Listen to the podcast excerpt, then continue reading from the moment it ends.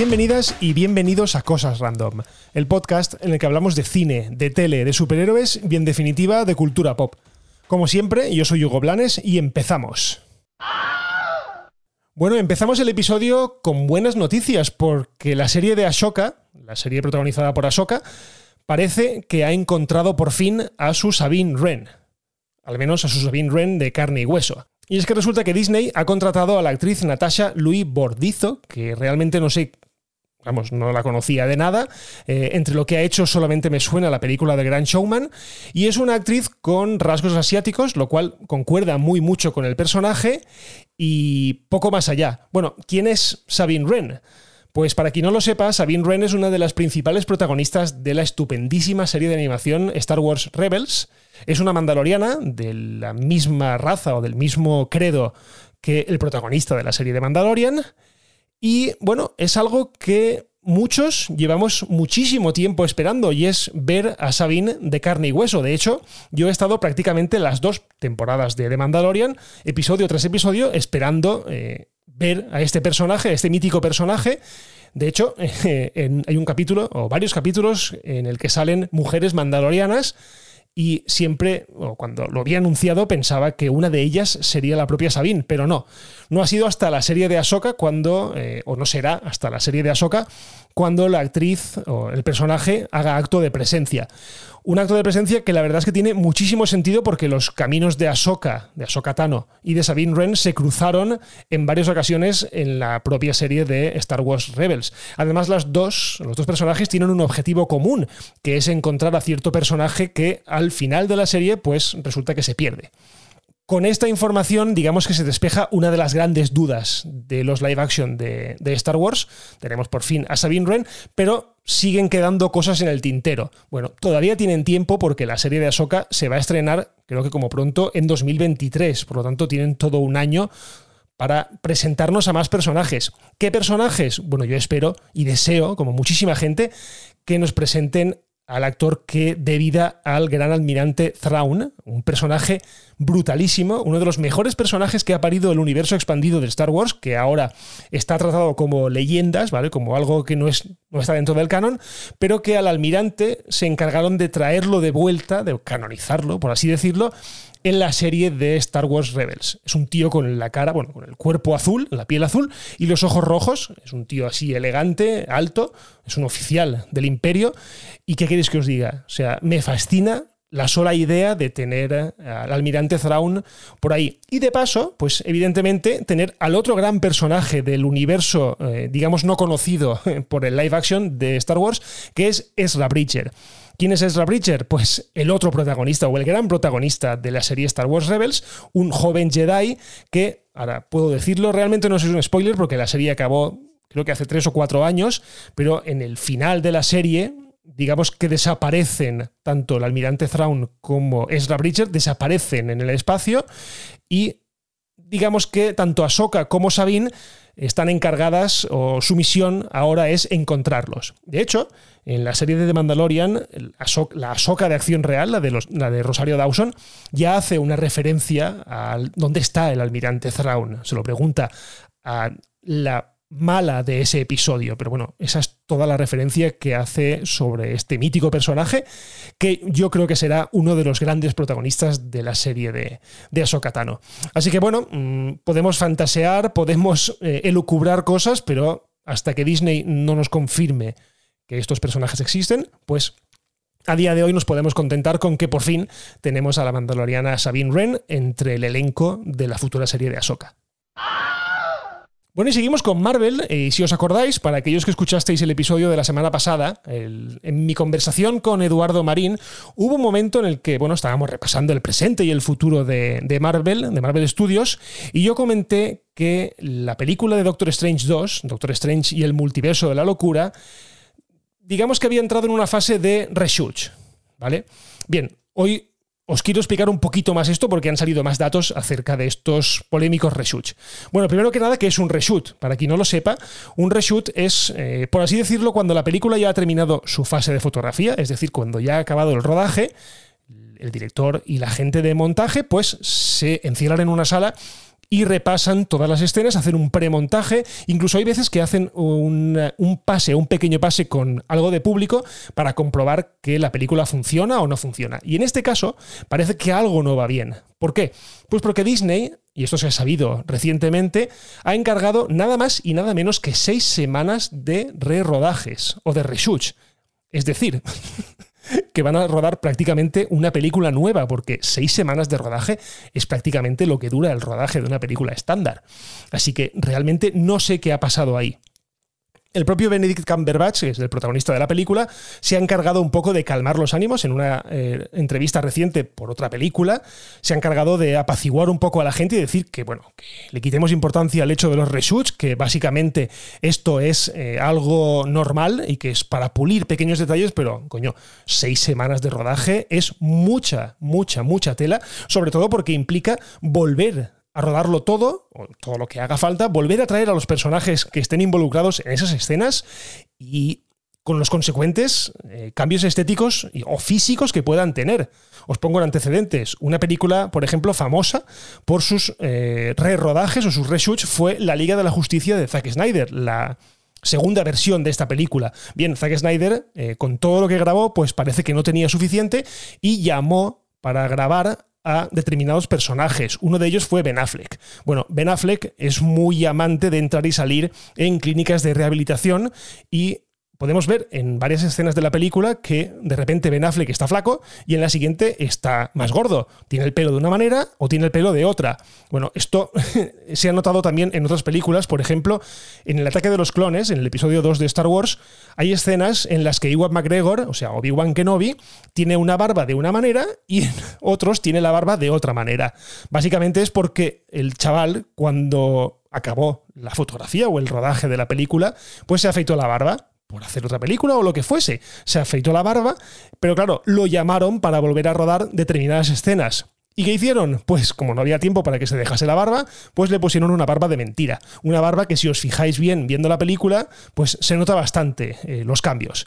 Pero bueno, no dicho esto, yo no sé si esto es, preocupante o no es preocupante, si es porque Marvel han, directamente han pulsado el botón del pánico, visto lo visto con las últimas películas, que salvo Shang-Chi, que la salvo un poco de la quema, el resto de películas han sido bastante fallidas, por no decir malas directamente, como Eternals, que ya lo pudisteis comprobar mi opinión en el episodio anterior.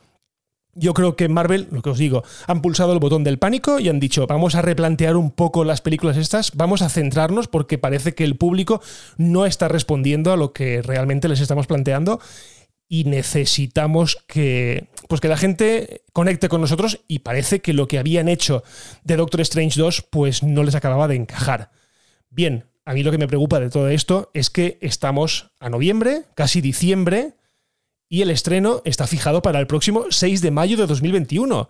Es decir, que si tenemos seis semanas de rodaje, digamos que acaben la primera semana de, del mes de, de enero, les quedan apenas cinco meses de postproducción. O sea, eso es poquísimo tiempo, teniendo en cuenta una película como la de Doctor Strange, que si miramos la primera, está yo creo que al 95% de todo el metraje son efectos especiales. O sea que yo no sé de dónde van a sacar el tiempo o si directamente van a acabar, que es lo que yo creo, van a acabar retrasando la película. Ya os digo que no sería para nada descabellado. Mi opinión sobre los reshoots. Bueno, eh, hay casos en los que han sido para bien, eh, digamos que han mejorado la película y hay casos en los que la película digamos que se ha quedado igual o ha ido a mal. Ejemplos buenos, pues por ejemplo Rogue One, el, primer el primero de los spin-offs de Star Wars, pues sufrió reshoots. De hecho, hay una cosa muy graciosa con Rogue One, que es que en el tráiler aparecen escenas que luego no aparecen en la película. Y es porque son escenas que se grabaron primero, no funcionaban, o al parecer resultaban un poco confusas. Se grabaron otras que sí que se incluyeron en la película, y la película funcionó a las mil maravillas. De hecho, para mí, Rogue One es eh, la mejor película de Star Wars de la era Disney. Así de claro.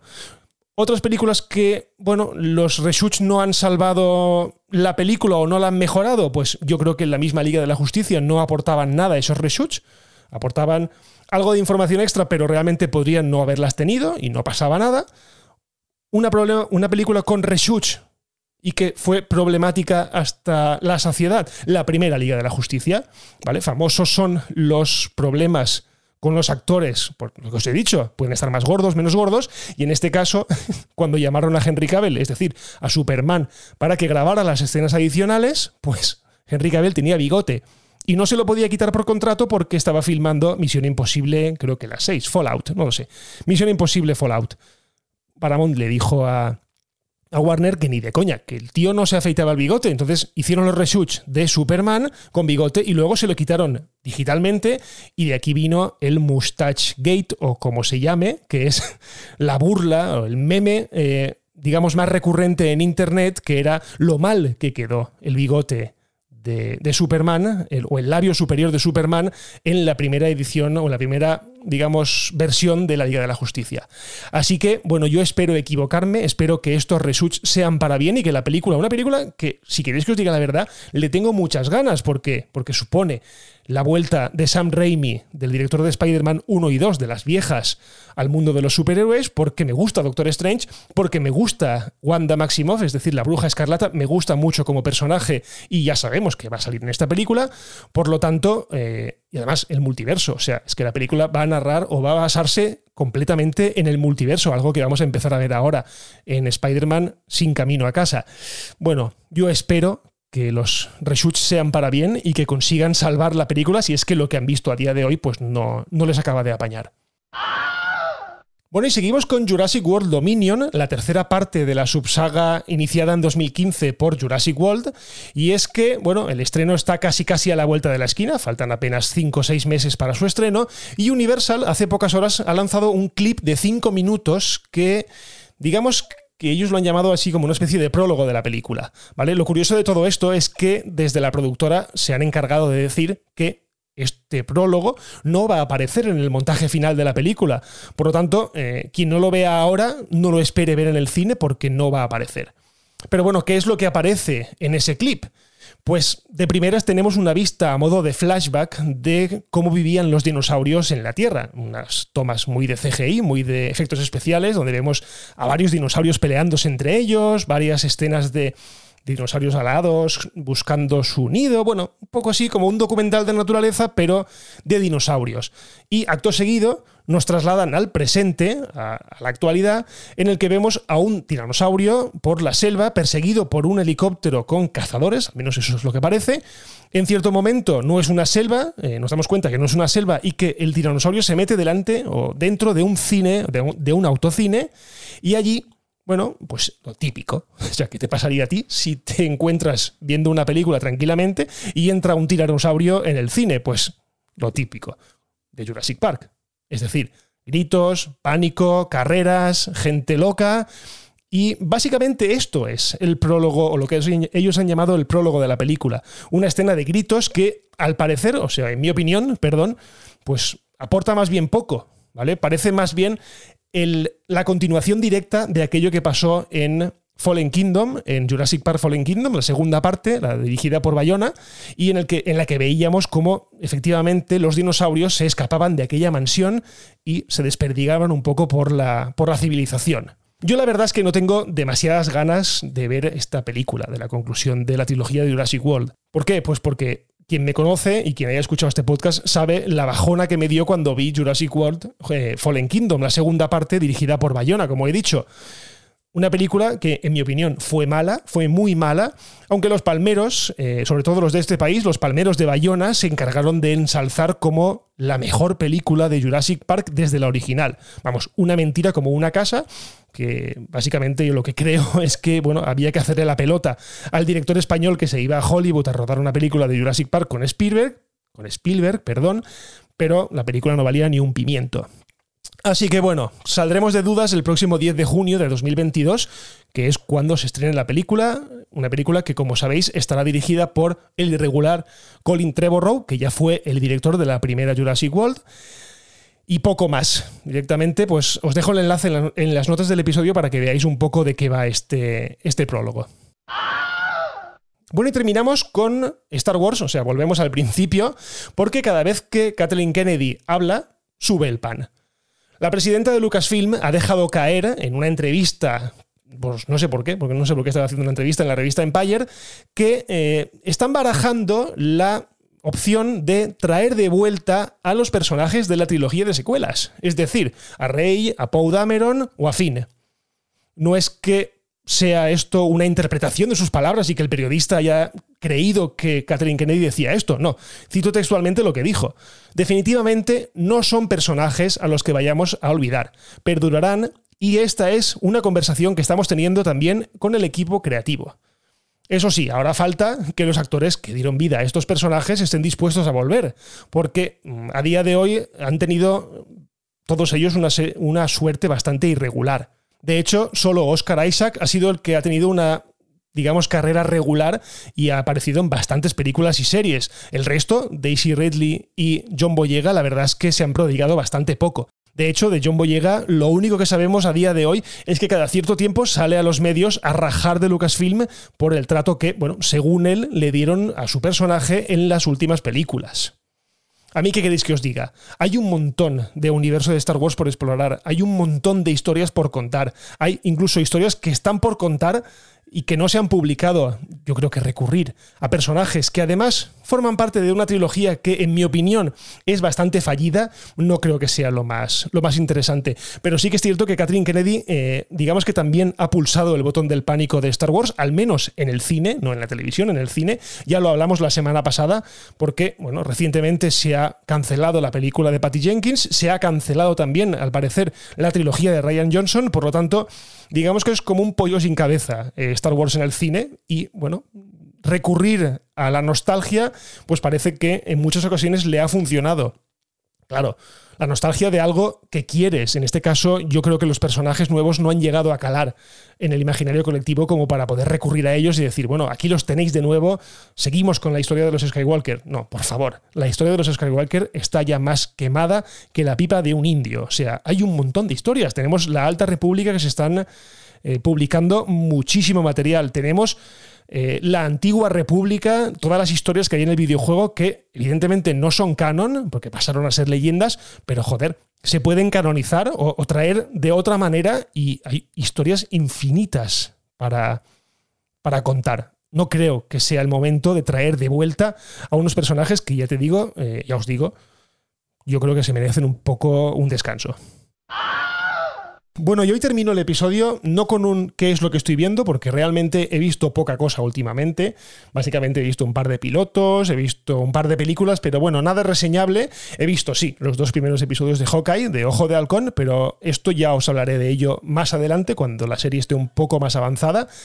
Yo os quería hablar hoy de algo que ha pasado en Twitter, que es una especie de micromundo dentro de la realidad, y es que una persona esta semana digamos que lanzó una afirmación un poco peligrosa. Y es que, básicamente, lo que venía a decir en ese, en ese tweet es que un podcast no se puede considerar algo que esté grabado de una manera improvisada, con unos medios, digamos, modestos, con fallos de dicción, es decir, lo que yo tengo cada cuatro frases, que tengo un fallo de dicción, que me equivoco, que os digo perdón, ¿vale?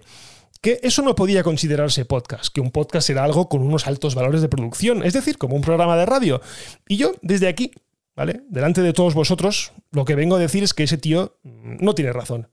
Básicamente porque yo creo que se le olvida qué es lo que es un podcast. Se le olvida qué es. Porque un podcast es algo amateur. Un, un podcast, perdón, es un fallo de dicción. Un podcast es directamente una persona, dos, tres, cuatro o más, hablando delante de un micrófono contando lo que les apasiona, lo que les gusta y volcado a la red para que cualquiera de vosotros os lo encontréis y si decidís que queréis escucharlo, escucharlo. Y ya está. Eso es lo que es un podcast. No es algo con unos altos valores de producción, que ojo, si los tiene, estupendo. Pero no es un requisito imprescindible. Yo, por ejemplo, tengo un guion, tengo unas pequeñas pautas para saber de qué hablar y en qué momento hablar, pero no estoy leyendo todo el rato algo para porque para eso yo tengo el periódico, tengo el internet, los blogs y puedo leer cualquier noticia. Lo gracioso de esto es que yo os lo cuento, os lo cuento, digamos, a mi manera, os lo cuento explicándoos para que, bueno, entendáis las cosas igual que las entiendo yo, y ya está, pero no me ciño a un guion cerrado, ¿vale? Porque si no, no sería un podcast, sería básicamente un tío delante del micrófono soltando una chapa increíble, y no es mi, no es mi estilo. Entonces, claro, ¿Qué está pasando? Últimamente las empresas, digamos, grandes se están subiendo al carro de los podcasts. Se subió Spotify, se subió Podimo, que es una plataforma muy chula y con mucha cosa interesante que, por supuesto, cuesta dinero uh, al mes, cuesta creo que son unos 3, 4 euros al mes. Y se subió al carro también el grupo Prisa con Podium Podcast, que es como una plataforma que, bueno, selecciona podcast y los impulsa y usa los medios de, del propio grupo Prisa, o sea, de la cadena Ser. Esto es un poco hacer trampa, porque evidentemente todos los podcasts de Podium pues suenan geniales, ¿no? O sea, están grabados con todos los medios que tiene la cadena Ser. Unos micrófonos buenísimos, unos sistemas de edición y de producción buenísimos, y por lo tanto, pues evidentemente que esos eh, podcasts suenan muy bien, pero no son mejores que un podcast, por ejemplo, como este. Eh, lo, importante de un podcast no, es, no son los medios, es el contenido.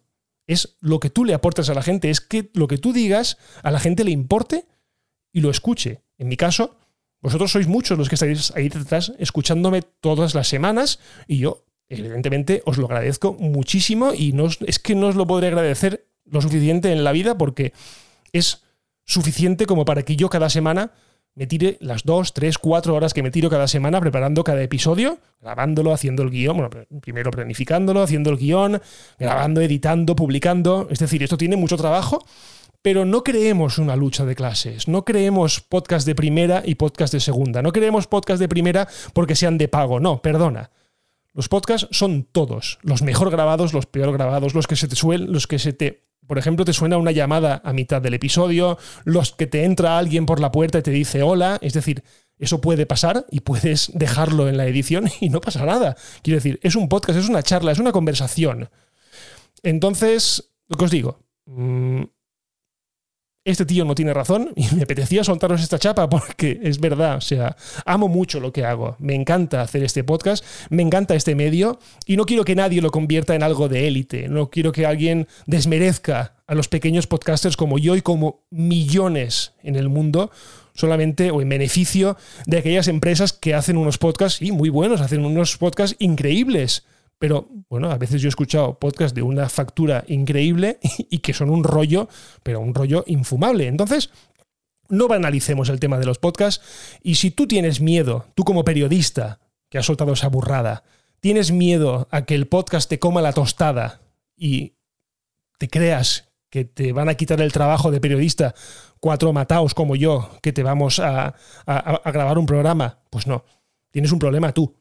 O sea, tienes un problema de que no sabes reciclarte, no sabes eh, cómo afrontar el futuro de los medios, porque al fin y al cabo el podcast es un medio. Y esto me viene un poco a la cabeza lo que pasó hace unas semanas cuando cierto, eh, creo que fue Juan Macastaño, uno de los periodistas de estos de la cadena Cero, de la COPE, del fútbol, que se metía con Ibai Llanos por el simple hecho de ser streamer y traer a muchísima gente detrás de él. Bueno, escucha, si el tío lo hace bien y atrae a mucha gente y además se ha abierto camino en un medio que ni siquiera existía hace cinco años, pues mira, te jodes, el problema lo tienes tú, no lo tiene él, no lo tiene la gente que lo escucha, lo tienes tú. No intentes criminalizar, no intentes hacer que esa persona sea un periodista de segunda o un locutor de segunda. No, perdona, el problema lo tienes tú. Y no intentes, hablando ahora de la otra persona, no intentes que los que no somos podcasters profesionales seamos podcasters de segunda porque no lo somos. Todos somos válidos y por eso estamos todos aquí. Hay libertad de opción y por lo tanto el que quiera podcast buenos o podcast de calidad irá por ellos, el que quiera podcast más de ir por casa, pues se vendrá a los podcasts, digamos, más humildes. Y bueno, después de esta chapa que os he soltado, solo me queda deciros lo de siempre, que muchísimas gracias por escuchar. Esto ha sido un nuevo episodio de Cosas Random. Como siempre, yo estoy en Twitter en arroba Blanes y en arroba las cosas random. Y si no pasa nada, nos escuchamos en el próximo episodio de Cosas Random. Un abrazo y adiós.